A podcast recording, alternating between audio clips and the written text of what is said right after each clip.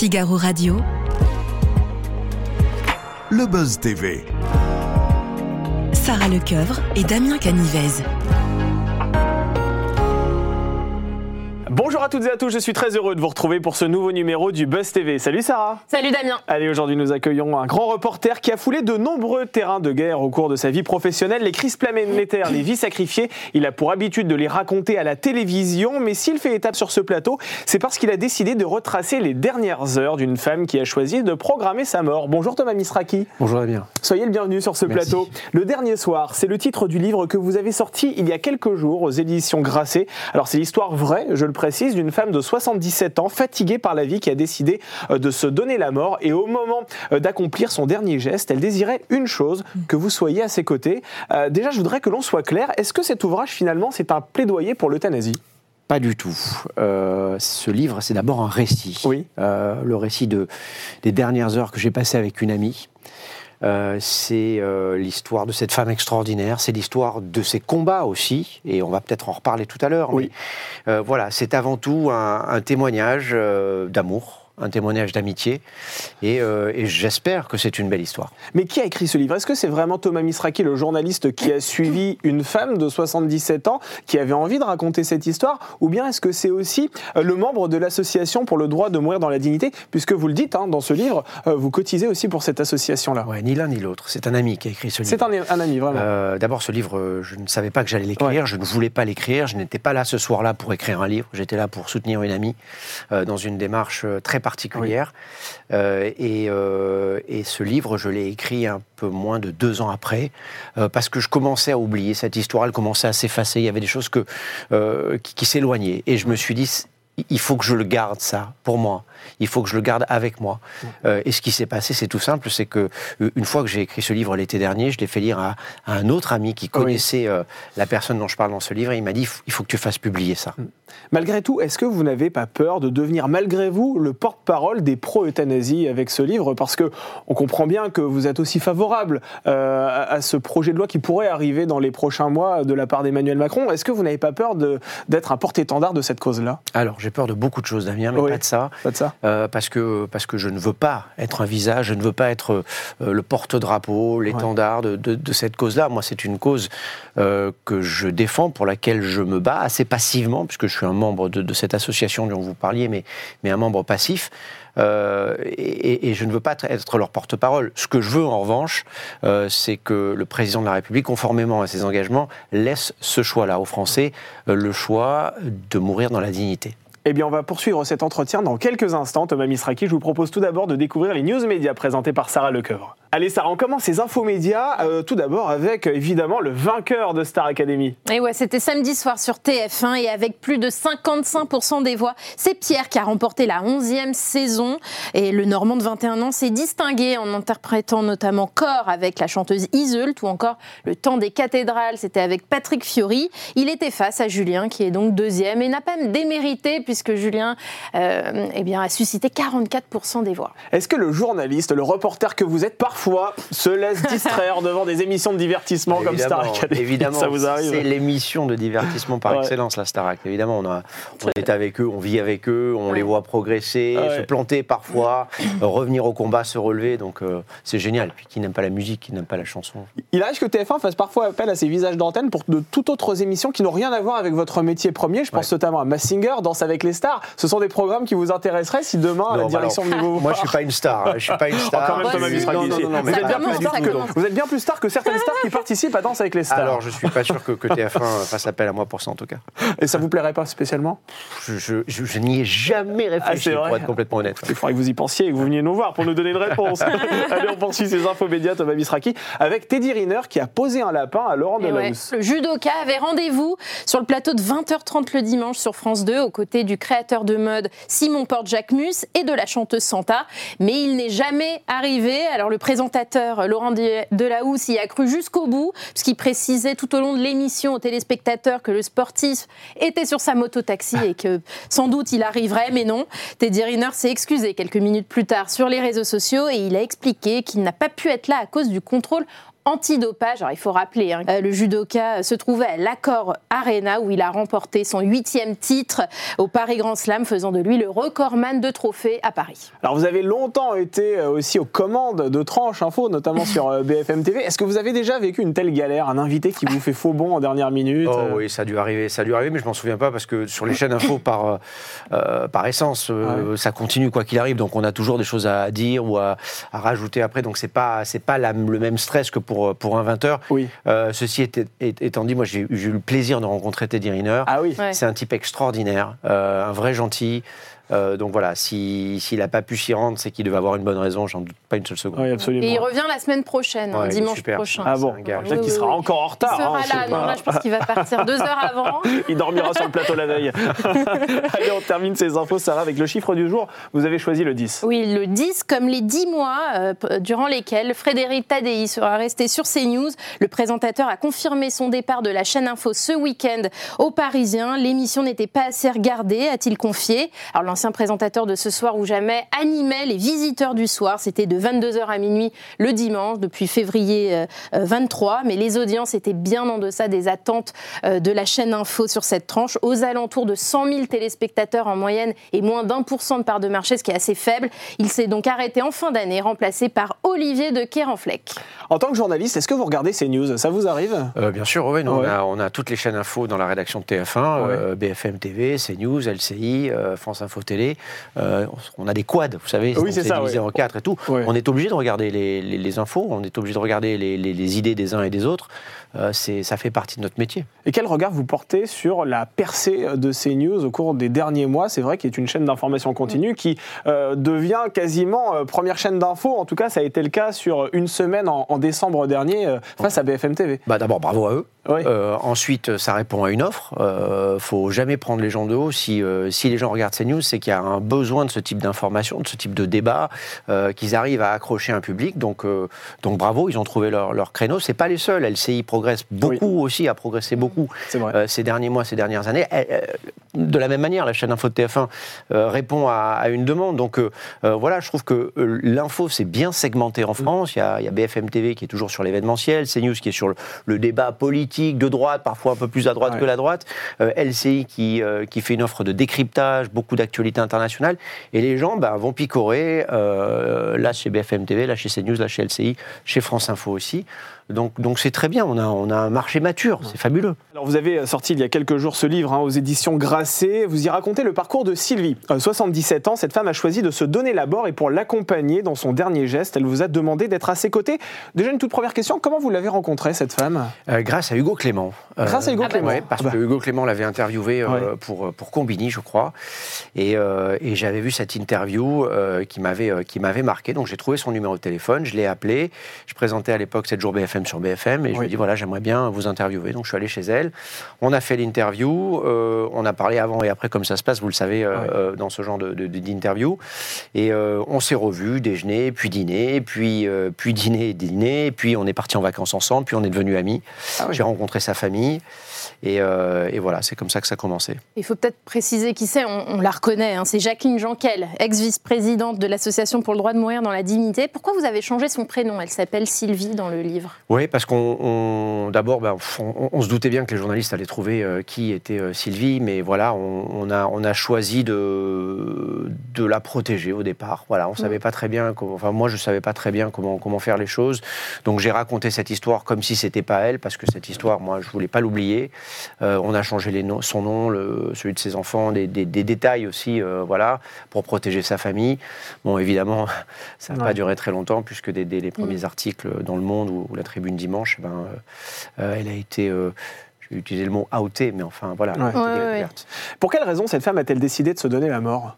Parce qu'elle ne voulait pas, parce qu'elle aimait la vie. Voilà. Elle, s'est donné la mort parce qu'elle aimait la vie, parce qu'elle avait eu une vie extraordinaire et qu'elle ne voulait pas se voir euh, dissoudre, se voir dépérir, euh, euh, être privée de tout ce qui faisait ses joies. Voilà. Et, donc, elle s'est dit il faut que je puisse faire ça au moment où je suis encore en capacité de le faire, où j'ai toutes mes capacités physiques, intellectuelles. Voilà pourquoi elle s'est donné la mort. Est-ce qu'il n'y a pas aussi un moyen, peut-être, et c'est vraiment la question qu'on se pose en lisant ce livre, que cette mort n'est pas forcément C'est-à-dire qu'à partir du moment où on a des joies, euh, à partir du moment où on a un but dans la vie, finalement, on n'a pas forcément envie de se donner la mort à ce moment-là. C'est peut-être ça qui lui manquait à cette femme aussi. C'est peut-être un but, c'est peut-être euh, quelque chose grâce auquel elle pouvait s'accrocher à la vie. Oui, peut-être, peut-être que euh, peut-être qu'il lui manquait quelque chose. Moi, je crois qu'il lui manquait pas grand-chose. Je pense que c'est une réflexion qu'elle avait depuis plusieurs décennies, qu'elle s'était engagée à intellectuellement à à finir sa vie de, cette manière-là. Euh, C'était une dame qui n'avait pas de, problèmes financiers, pas de problèmes sociaux, qui était très entourée, qui a, trois enfants formidables. Euh, et, donc, moi, je pense que c'est plutôt de l'ordre de la philosophie euh, et, de l'engagement presque. Euh, elle croyait en cette cause, elle se battait pour que euh, les gens aient le choix de mourir dans la dignité de la manière dont ils l'entendaient. Et c'est peut-être le dernier acte de, ce- de ce combat. Enfin, elle le dit quand même que ce- le, le paramètre, enfin le manque d'argent a pu être un des paramètres Bien qui a motivé aussi sa décision. Le fait de pouvoir se payer un EHPAD qui est très très cher en France. Bien sûr, alors elle aurait eu- très certainement eu les moyens de se payer un EHPAD, euh, Ouais. effectivement, mais elle voulait continuer, continuer à vivre comme elle, comme elle vivait. Elle avait calculé que Ouais. euh, globalement, elle avait de l'argent pour vivre comme elle l'entendait jusqu'à 75 ans, et qu'après, ben, ce serait plus difficile. Elle aurait pu encore demander de l'argent à son ex-mari, elle aurait pu faire plein de choses, mais elle avait choisi de ne pas le faire. Euh, donc, euh, donc, évidemment, l'argent a été l'un, l'une des raisons pour lesquelles, mais, mais pas la raison fondamentale. C'est- Vous savez, c'est des petites sur-raisons qui s'ajoutent. C'est philosophique. Mais elle était en bonne santé? Oui, elle était en bonne Ouais. santé. Elle avait des, des petites polypathologies liées à la vieillesse. Vous savez, des, les mains qui tremblent, les trous de mémoire, des douleurs, des petites, euh, des petites phases dépressives. Parce que parce qu'on nous raconte souvent que la, la vieillesse c'est formidable, que tout le monde est heureux de Mm. vieillir et que c'est, c'est un monde merveilleux. C'est pas forcément le cas pour beaucoup de gens. Voilà, quand euh, quand les amis disparaissent, quand on ne travaille plus, quand il faut s'occuper, quand euh, quand on a lu 15 fois les, les mêmes livres, raconté 100 fois les mêmes histoires, il y a un moment on en a marre. Voilà, et je pense Ouais. qu'elle en avait marre, qu'elle ne voulait pas de cette vie-là. Et justement, je vais lire un court passage de votre livre, page 41. Elle s'adresse à vous à ce moment-là. Je te vois pour que ça aille plus vite, c'est tout. 24 heures seule, c'est long, tu sais. Il m'arrive d'éprouver un ennui épouvantable. Je peux passer des heures à ressasser. Alors je te vois, je vous vois, pour faire passer le temps, pour l'oublier, pour m'oublier. Mais même cela est en train de changer, ça ne fonctionne plus. Tu sais, aujourd'hui, tout cela, vous êtes devenu un théâtre. Plus tard dans le livre, elle va même parler de dépression dont sont atteints euh, les personnes âgées. Est-ce que finalement, euh, c'est pas ça le problème? C'est l'ennui, c'est la place des personnes âgées dans la société qui peut-être devrait être euh, revue différemment? Par nous autres Ça pose cette question, évidemment. Qu'est-ce qu'on fait de nos vieux Bah oui, c'est ça. Qu'est-ce Ouais. qu'on en fait Euh, Qu'est-ce qu'ils deviennent À quoi ils sont utiles encore dans nos sociétés Ce qu'on fait, c'est c'est pas un jugement de valeur, c'est qu'on les met dans des endroits où, où ils peuvent passer les dernières de- années de leur vie. Alors, ce sont des EHPAD. Euh, si vous avez beaucoup de chance et beaucoup d'argent, vous arrivez à être dans un endroit formidable. Euh, sinon, vous êtes dans des endroits qui ne sont pas forcément formidables, ou, malgré l'effort de tous ceux qui y travaillent, et, et je reconnais le travail des, des aides-soignants, des infirmiers, ben, on n'a pas des vies, euh, des vies géniales. On se lève le matin, on va dans le salon, euh, dans le meilleur des cas, on fait des jeux, on mange au réfectoire, et c'est- et c'est un cercle comme ça sans fin. Les gens viennent plus vous voir, vous vous retrouvez seul. Euh, voilà, doucement vous perdez la tête, vous, vous perdez l'envie, et, et je crois que c'est ce qu'elle voulait éviter. Mais le, le problème aussi qu'on peut euh, pointer aujourd'hui dans l'accompagnement des personnes âgées, c'est le manque d'unités de soins palliatifs. Selon un rapport de la Cour des comptes rendu il y a euh, quelques mois, une vingtaine de départements ne disposent même pas de ce type d'unité. Est-ce que l'euthanasie aujourd'hui, c'est pas une solution de facilité pour un État qui n'a pas les moyens d'accompagner ses citoyens dans la dernière ligne droite? Alors, je crois que c'est pas facile du tout l'euthanasie ou le suicide assisté. Je crois que c'est un, un quelque chose qu'il faut prendre très au sérieux et c'est pour ça qu'il faut légiférer là-dessus. Euh, D'abord quelques chiffres puisque vous parliez de euh, des, des- des- des règles en vigueur en France. Euh, L'euthanasie ou le suicide assisté sont en vigueur dans la quasi-totalité Oui. des pays européens, beaucoup dans le nord, un peu moins dans le sud, mais même en Espagne. euh, voilà. Euh, je crois que le premier pays à avoir légalisé ce genre de, de méthode, c'est les Pays-Bas en, en 2001. Euh, on n'a pas constaté depuis une explosion des suicides assistés, des euthanasies, etc. Ça reste quand même très minime. En- En Belgique, il y a eu quand même quelques dérives, c'est-à-dire qu'à la base, c'était considéré, enfin, c'était réservé à des personnes qui vivent dans d'atroces souffrances, Ouais. et finalement, euh, Et c'est ce qu'on demande pour la peu- France. Il y a eu quelques Ah. dérives. Alors des dérives, Vous- chacun se fera une idée sur ce qu'est une dérive. Est-ce que, est que la, la vieillesse, par exemple, est une maladie irréversible et incurable? À Ouais. quel moment la vieillesse devient un, un fardeau Quand vous êtes 5, 10 ans dans un EHPAD à souffrir tous les jours? Euh, parce, que, parce que vous êtes vieux, parce que voilà, vous perdez la tête, parce que vous avez des douleurs, parce que vous êtes déprimé. Ça, chacun doit se faire son avis là-dessus. Ce qu'il faut, c'est que, euh, et encore une fois, le, le- le cas de celle que j'appelle Sylvie est très différent Oui. de ce que la loi pourrait être en France. Oui. Euh, ce qu'il faut, c'est permettre à ceux, par exemple, qui sont atteints de maladies irréversibles et incurables, de pouvoir bénéficier d'une aide active à mourir, de pouvoir mourir dans la dignité. Quand vous avez une maladie de Charcot aujourd'hui, on n'est pas en capacité de vous, de vous guérir. Donc vous savez que vous allez mourir, vous savez que ça va prendre un, deux, trois ans euh, et qu'il n'y aura pas de, retour en arrière. Pour la maladie de Charcot, c'est vrai que vous aviez raison, mais euh, si un texte de loi légalise le suicide assisté, certains obser- observateurs estiment qu'une pression sociale finira de toute façon par s'exercer sur ces personnes âgées. Je vais caricaturer la chose, mais en gros, tu as 70 ans, il serait peut-être temps d'avoir la décence de disparaître. Est-ce que vous ne craignez pas aussi cette dérive, si le suicide assisté est autorisé pour des personnes âgées, euh, que euh, ces personnes-là soient à un moment donné amenées et poussées Ouais. euh, à la mort? Bien sûr, et bien sûr qu'il y a ce risque. C'est pour ça qu'il faut les protéger. C'est pour ça Ouais. que la façon dont les choses se passent dans les pays qui ont adopté ces lois, vous avez des commissions de médecins, vous avez des psychiatres, ça se fait pas du jour au lendemain. Vous n'allez Ouais. pas chez votre médecin en disant bah, écoute, j'en ai marre, je suis fatigué, je veux mourir. Non, non, non, pas du tout.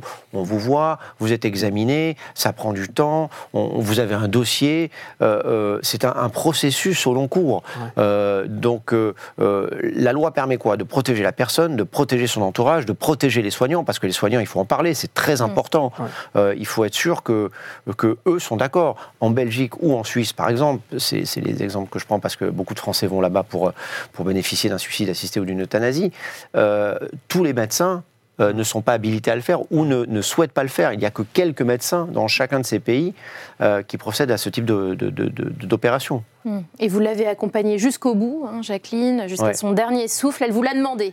Vous n'avez pas hésité quand elle vous a posé la question? Bien sûr que j'ai hésité, bien sûr que j'ai eu Mm. peur. Euh, euh, je crois que euh, on est dans un pays où, comme, comme je l'écris dans le livre, moi je suis potentiellement euh, quelqu'un qui. J'ai enfreint la loi en, en- en étant là ce soir-là, évidemment. Mm. Donc euh, j'ai eu peur, et puis, et puis c'était une amie. Euh, qui a envie de perdre une amie Mm. Personne, Euh, Mm. pas moi en tout cas. Euh, mais vous savez, la- la- la- cette question-là, c'est un, un vrai tabou en France. Une petite anecdote. Ouais. Euh, Paul Larouturou, que vous connaissez peut-être, Oui. qui est un Oui, journaliste qui TF1. travaille pour le groupe TF1, Absolument. euh, a posté hier soir une, une story, comme on dit sur, sur TikTok.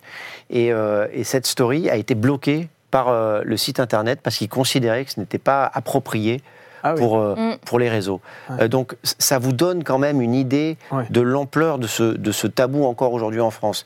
Est-ce que quelqu'un, est-ce que, est-ce que mm, vous ou moi euh, avons envie de voir quelqu'un mourir, quelqu'un que vous aimez mourir? Évidemment que non. Et pourquoi vous vous n'en avez pas dissuadé? Pourquoi à un moment donné, vous lui avez pas dit écoute, la vie mérite d'être vécue, très simplement? Parce que sa Euh, vie, elle l'avait vécue, parce qu'elle ouais. avait fait son choix et parce que le, le rôle d'un ami, vous savez, on en a parlé pendant des, des heures et des heures, euh, de son choix, de mon choix aussi. Et, et c'était pas. Et même si je l'avais dissuadé ce Oui. soir-là, euh, vous vous doutez bien que le lendemain, ou une semaine plus tard, ou un mois plus tard, elle l'aurait fait de Ouais, toutes les manières. Donc j'étais. Ouais. Moi, un témoin passif, mais je n'aurais rien pu faire d'autre que ce que j'ai fait ou pas fait ce soir-là. Hmm. Et vous parlez de votre choix. Et vous, votre choix, c'est le même que celui de Jacqueline, de mettre fin Même choix, même âge, 75 ans, euh, pour les mêmes raisons. C'est-à-dire que je veux partir en, en pleine conscience. euh, Je veux préparer ceux que j'aime à, à ça. Et Euh, comment d'ailleurs le prennent Comment le- votre entourage prend cette décision? Ben, vous savez, il y, y y a ceux qui considèrent que vous allez changer d'avis, que vous êtes un peu foufou, que c'est votre nature, etc. Ah ouais. etc. Il y a ceux qui respectent ce choix. Euh, après, dans mes amis proches, euh, ceux qui savent pour moi depuis des années et des années, moi ça fait des décennies hein, que j'ai j'ai cette croyance. Euh, bon voilà, les gens se sont, se sont habitués à l'idée, mais on Ouais. se projette pas. Moi j'en parle jamais de la mort. Enfin j'en- on en parle parce qu'il y a ce livre-là, mais c'est pas quelque chose dont on parle au quotidien, évidemment que pas. Le- moi mon seul souci, évidemment, c'est ma fille. Voilà, Oui, Et elle comment aura une- vous, vous allez lui dire ben, on- voilà, le, le jour où elle sera Elle en mesure de comprendre, elle a 6 ans, donc elle est un peu jeune, mais le jour où elle sera en mesure de comprendre, on en parlera, et elle aura une trentaine d'années euh, le jour où moi je, je- je disparaîtrai. Euh, voilà, j'espère qu'elle sera assez forte, qu'elle sera prête, qu'elle l'aura compris. C'est un, c'est un, un débat. Elle sera peut-être pas d'accord avec moi, elle aura peut-être d'autres croyances, Euh, mais, mais je suis son père, je suis aussi un homme, et mes croyances sont les miennes, les siennes seront les siennes. J'espère que voilà, on aura le- elle aura l'intelligence de, de me comprendre, en tout cas la- l'amour suffisant pour, pour l'accepter. Mais Thomas, peut-être qu'à 75 ans, vous serez encore en grande forme et on vous le souhaite de J'espère, tout j'espère, j'espère. Peut-être que vous aurez encore des projets plein la tête. Regardez des animateurs qui ont beaucoup plus de 75 ans. Michel Drucker, par exemple, il n'a aucune envie Je suis de partir. flatté que vous voyez. puissiez penser Non, que- mais Bah oui, non, je vous donne cet exemple-là parce que c'est l'exemple le plus frappant. C'est quelqu'un qui a mille, encore mille projets en tête, Ouais. qui a encore envie d'aller de l'avant. Peut-être qui- vous aurez des petits-enfants, je sais pas, Vous serez peut-être euh, heureux. Et à ce moment-là, vous vous dites, quoi qu'il arrive, je. Quoi qu'il arrive, quoi qu'il arrive. euh, Vous changerez pas de, Non, alors de peut-être que ça sera 76, 77, je, je dis une bêtise. Ah oui. Euh, euh, ce- celle que j'appelle Sylvie dans, dans mon livre a repoussé deux fois, enfin plusieurs fois son, son acte parce qu'il y a eu la Covid, parce qu'elle a eu un petit-fils qui est né à l'autre bout du monde, donc elle a décidé d'aller le voir avant d'eux. Euh, donc voilà, c'est- pas en 2046. Si c'est en 2046, c'est très bien, mais, mais ce sera peut-être en 47 ou en 48, peu importe.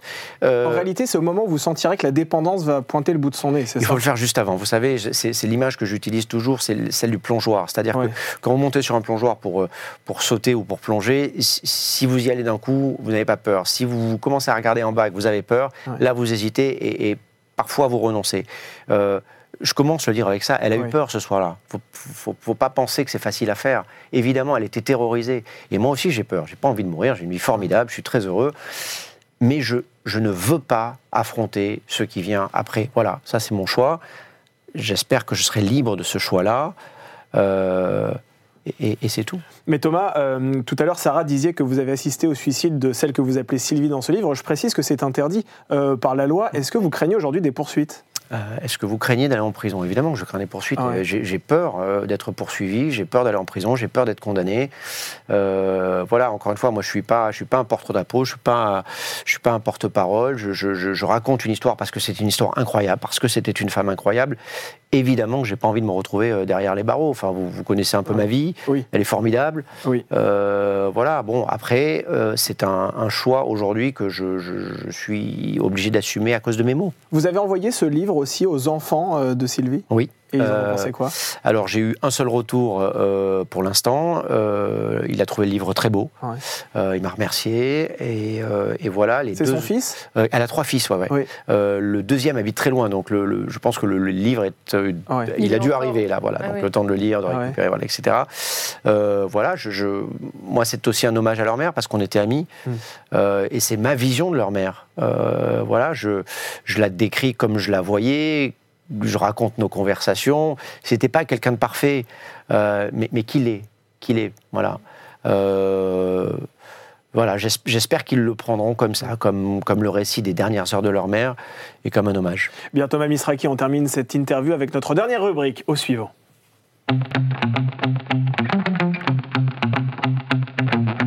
Comme quoi la boucle est bouclée et qu'il n'y a pas de hasard dans la vie, nous recevrons Hugo Clément, figurez-vous, sur euh, ce plateau. Alors non pas pour parler de ce livre, même si on pourra quand même euh, peut-être lui poser une petite question sur le souvenir que euh, cette femme euh, lui a laissé au cours de, de sa carrière, puisque c'est lui qui a effectivement fait l'interview qui vous a ensuite donné envie de suivre cette femme. Euh, mais il viendra nous voir pour un nouveau magazine de société diffusé en direct sur France 2. Ça s'appelle Nos Grandes Décisions. Est-ce qu'il y a déjà des décisions que vous avez regrettées, vous, Thomas Misraki, dans votre vie? Mille À l'appel, C'est vrai je suis le spécialiste de la mauvaise décision. Ah, voilà. Donc euh, oui, bien sûr, bien sûr. Enfin, qui ne regrette pas si, Ouais. si vous pouviez refaire des choses, vous feriez probablement les choses différemment. Et encore, quoique je ne suis pas, même pas sûr de ça. Mais, mais voilà, après des, des regrets majeurs, non, j'en ai pas parce que, parce que voilà, on est comme on est et on fait pas toujours les choses qu'il faudrait qu'on fasse, mais c'est comme ça. c'est Vous n'avez jamais regretté d'avoir quitté BFM pour TF1, Pas du pour le groupe Pas du TF1. tout. Vous avez quitté les, le, plateau, la présentation, Ouais. ça vous manque pas? Ai fait euh, la présentation. Si je, si je, je- j'additionne Bloomberg et BFM pendant plus de 20 ans, Ah il était temps de faire autre chose. Après, j'en ai encore de la présentation un peu sur LCI de temps en temps. Oui. Euh, j'ai des projets ici et là, donc euh, je pourrais vous en parler si, si ça se concrétise. Mais c'est, c'est, voilà, c'est pas complètement derrière moi. Mais là, pour l'instant, je, je travaille dans un groupe où j'apprends beaucoup. Euh, où je suis pas encore au niveau où je devrais être, Ah bon et donc euh, c'est, super motivant. Quand vous dites que vous n'êtes pas au niveau où vous devriez être, ça veut dire que Bah, vous je- regarde- autre chose? Euh, non, non, pas du tout. C'est que je regarde mes petits camarades dans la rédaction et je vois qu'ils sont meilleurs que moi, donc. Ah, dans ce donc sens-là. euh, j'ai envie de continuer à progresser, voilà, c'est Ah pour oui. ça. Et et une fois que j'arriverai à ce niveau-là et que, que je maîtriserai totalement Ah. la chose que je fais maintenant, euh, il sera temps de passer à autre chose. Mais, mais non, non, euh, on Mm. verra. Puis, pff, voilà, qui peut prévoir? Et, et quel regard vous portez sur la vague de départ euh, successifs qu'on a eu- qu'on observe hein, depuis plusieurs mois à BFM TV Il y a eu Aurélie Casse, euh, euh, Pascal Delatour-Dupin, euh, Jean-Baptiste Boursier, Boris Toussaint. que des gens qui ont un talent fou. Et donc, ce talent, ils ont besoin, au bout d'un moment, vous savez, c'est toujours pareil. On est dans une entreprise Pour- ou dans, ouais. un cercle dans un cercle professionnel. On a besoin d'aller voir ailleurs pour se challenger. Hasard du calendrier, s'ils s'en vont tous en même temps, c'est pas parce que, euh, je Ça, sais pas, la sais ligne Moi, je suis plus à. BFM depuis trois ans, donc je peux pas vous dire ce qui se passe dans la rédaction. Ce que je peux vous dire, c'est que ces gens-là, je les connais très très bien. Certains sont des, sont des, des amis très proches. Donc, euh, euh, moi, je sais qu'ils avaient besoin, eux, de. Je vous parle de leur cas personnel, de, Mm. de- de challenge. C'est le cas pour Aurélie, c'est le cas pour Pascal. Mm. Euh, euh, pour, pour euh, Jean-Baptiste, je crois aussi, qu'il avait Mm. envie de faire autre chose, qu'il voulait sortir des week-ends. Euh, Bruce, très sincèrement, lui a proposé un truc que personne ne peut refuser, Mm. voilà, et, et- et qui est taillé pour lui. Donc, pour tous ces cas-là, oui, si vous ajoutez tout le monde et vous direz, ah, c'est bizarre quand même, tout le monde part en même temps, mais, pardon, Il y a la ligne édito, on dit qu'elle est un peu plus people qu'avant quand même, hein, que ça peut déranger Peut-être, bien sûr. Alors, ils ont fait beaucoup d'Alain Delon, de Pierre Palmade, mais mais Voilà. Mais après, les- pardon, les audiences suivaient aussi. Donc euh, BFM TV, ça marche aussi comme les autres chaînes info en regardant ce qui se passe du côté audience. Donc Oui. voilà. Mais si vous regardez chacun de ces personnes, euh, Bruce Toussaint présente la matinale de TF1, pardon. Euh, Aurélica, c'est à euh, Célébdo, pardon. Euh, Pascal, elle a une émission sur C8, elle, est dans- elle a doublé Oui, la case. pas des petits postes. Je veux dire, ils sont Oui, pas partis parce qu'on les a poussés dehors ou parce qu'ils étaient malheureux, ils sont partis pour, euh, pour mieux pour eux. Mm. Voilà. Thomas Misraki, c'est à votre tour de poser une question à notre invité du lendemain. Nous recevrons donc Hugo Clément. Je vous en prie. Alors Hugo Clément, d'abord merci parce que euh, sans vous, sans toi, je ne sais pas si on se tutoie ou si on se voit, mais en tout cas sans vous, ce, ce livre n'aurait probablement pas vu le jour. Et moi, ma question, elle est toute simple. En matière d'écologie, comment rester optimiste avec tout ce qui se passe? Merci beaucoup, Thomas Misraki, d'avoir été notre invité. Je rappelle le titre de votre livre, Le, Der- Le Dernier Soir. C'est aux éditions Grasset. Vous êtes journaliste aussi pour le groupe TF1. Merci d'avoir été notre Merci, invité. Damien. Et le Buzz TV revient demain avec un nouvel invité.